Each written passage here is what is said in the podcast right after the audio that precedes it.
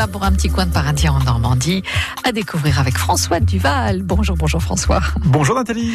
Nous voici à Orbec, près de l'église, dans un manoir. Celui de l'engagiste, un bâtiment du 15e siècle appartenant depuis plus de 20 ans à Annick et Christian Dubois.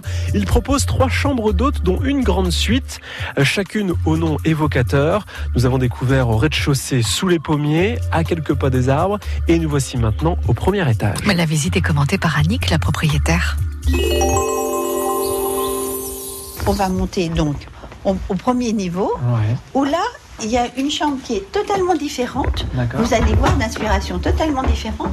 C'est une chambre, une chambre que nous appelons voyage. Alors, voyage. Pourquoi Alors, voyage voyage. Alors ça, c'est une chambre d'inspiration extatique parce que j'ai une partie de mon cœur qui est au Cambodge. Ah, Je m'occupe d'orphelinat, et si bien que j'y vais, j'y- j'y vais tous les deux ans pour aller voir mes, mes petits filleuls, si bien que chaque fois que je rentre dans cette chambre-là, j'ai un petit peu là, un petit, un petit, un petit pincement au cœur en me disant, je vais aller vous voir les loulous. Donc justement, qu'est-ce qui nous rappelle le Cambodge? Bah, Alors oui. là, vous voyez, par exemple, là, il y a trois, trois petites gravures qui représentent les petits, les petits moines bouddhistes Ouais. en orange, les éléphants et le temple d'Angkor. D'accord. Voilà. Là aussi, ce Là luminaire. aussi, voilà, les, les, les, les- les subventions japonisantes. Vous avez les deux petites têtes. Là, le livre de prière. C'est un livre de prière ça Oui, c'est un livre de prière à l'ancienne. C'est des objets que vous avez récupérés Voilà, du... tout à fait. tout à fait. Oui, oui, tout à fait. Tout à fait. Wow. Alors ça, c'est une idée de mon mari quand même. Les, les, les, les doubles les panneaux, rideaux, euh. voilà, les doubles rideaux sont faits des panneaux coulissants. Comme au Japon.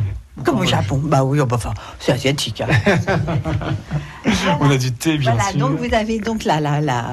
Et alors, bien sûr, Wow. tout est, tout est en, en harmonie. Enfin, j'essaye que ça soit en harmonie, c'est-à-dire que ça soit aussi bien les, le, le- le linge de, lit que les décors, les. Et est-ce que les meubles également Oui, tout à fait, tout à fait. Je les ai ramenés, oui, oui.